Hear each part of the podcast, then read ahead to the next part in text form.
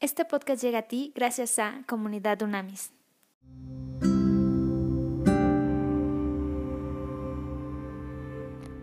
Buenos días, buenos días. Vamos a Hechos 22.11. Fíjense qué interesante, siguiendo con nuestro estudio.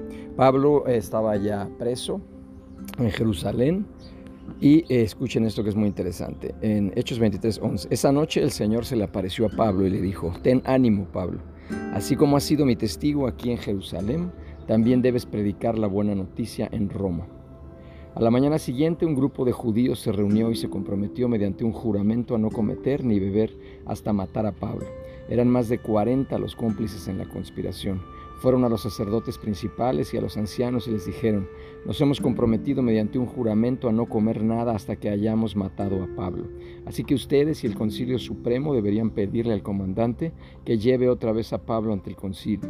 Aparenten que quieren examinar su caso más a fondo. Nosotros lo mataremos en el camino. Pero el sobrino de Pablo, el hijo de su hermana, se enteró del plan y fue a la fortaleza y se lo contó a Pablo. Pablo mandó llamar a uno de los oficiales romanos y le dijo, lleva a este joven al comandante, tiene algo importante que decirle. Entonces el oficial lo hizo y explicó, el prisionero Pablo me llamó y me pidió que le trajera a este joven porque tiene algo que decirle. El comandante lo tomó de la mano, lo llevó a un lado y le preguntó, ¿qué es lo que quieres decirme? El sobrino de Pablo le dijo, unos judíos van a pedirle que usted lleve mañana a Pablo ante el Concilio Supremo, fingiendo que quieren obtener más información. Pero no lo haga, hay más de 40 hombres escondidos por todo el camino, listos para tenderle una emboscada. Ellos han jurado no comer ni beber nada hasta que lo hayan matado. Ya están listos, solo esperan su consentimiento. Que nadie sepa que me has contado esto, le advirtió el comandante el joven. Es interesante, muy interesante esta, esta palabra y esta, esto que acabamos de leer, porque uno nunca, a veces es muy difícil entender, entender los caminos de Dios. Y aquí parecería, cualquiera de nosotros objetivamente pensaría, pues que es un problema, que es un drama, que cómo es posible que Dios haya abandonado a Pablo y en este momento esté preso, lo estén injuriando las autoridades eh, judías, los líderes judíos y además los romanos lo tienen preso.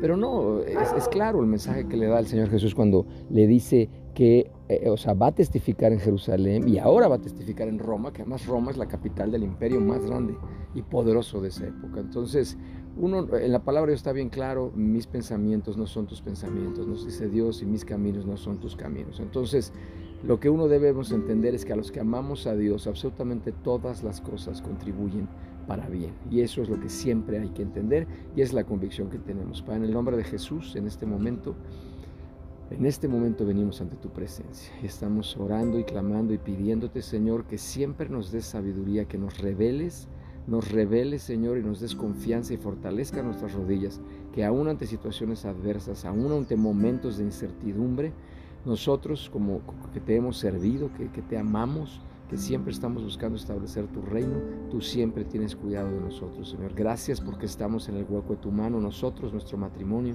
nuestra familia, nuestras empresas, trabajos, nuestro ministerio, nuestra comunidad y todo México. En este momento lo ponemos en tus manos. Sabemos que tú te manifiestas con poder y con autoridad de lo alto siempre, Señor. Así es que en este momento, Señor, también te pedimos perdón si, si en alguna circunstancia que hemos vivido o que estamos viviendo actualmente, no la entendemos. Con los ojos físicos no podemos entenderla porque creemos que todo es adverso, pero sabemos que tú estás al mando absoluto y el control de nuestras vidas te pertenece por completo. Tú eres nuestro Señor.